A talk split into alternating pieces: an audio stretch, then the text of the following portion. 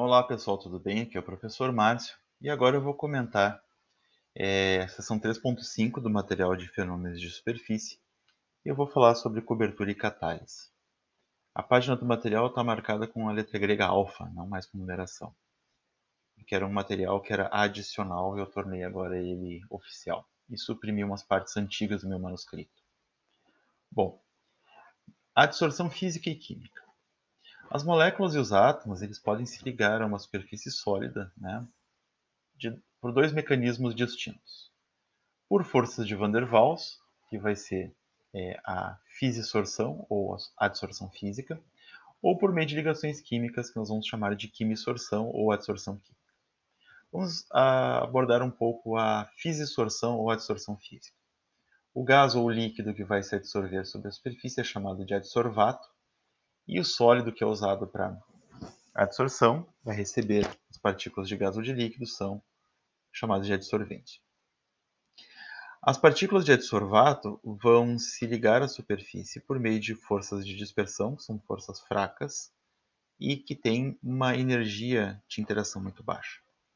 Quando o adsorvato se liga à superfície, ele libera uma quantidade de energia, que é muito baixa essa entalpia de adsorção em torno de 5 a 10 quilocalorias por mol ou 20 a 80 kJ por mol.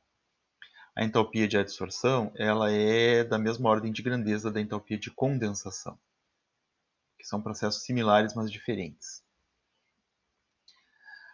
A energia liberada ela pode ser absorvida pelo absorvente na forma de vibrações, de aumento de vibrações na rede cristalina do sólido, e pode ser dissipada então como energia térmica.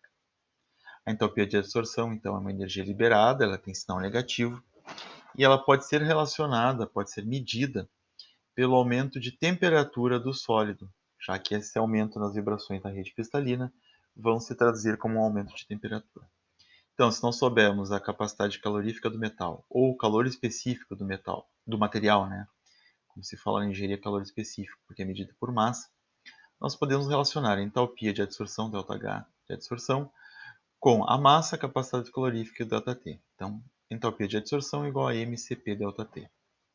Medindo, então, a variação de temperatura e conhecendo-se o valor tabelado de capacidade calorífica ou calor específico do material e a massa dele, podemos então estimar a entalpia de adsorção.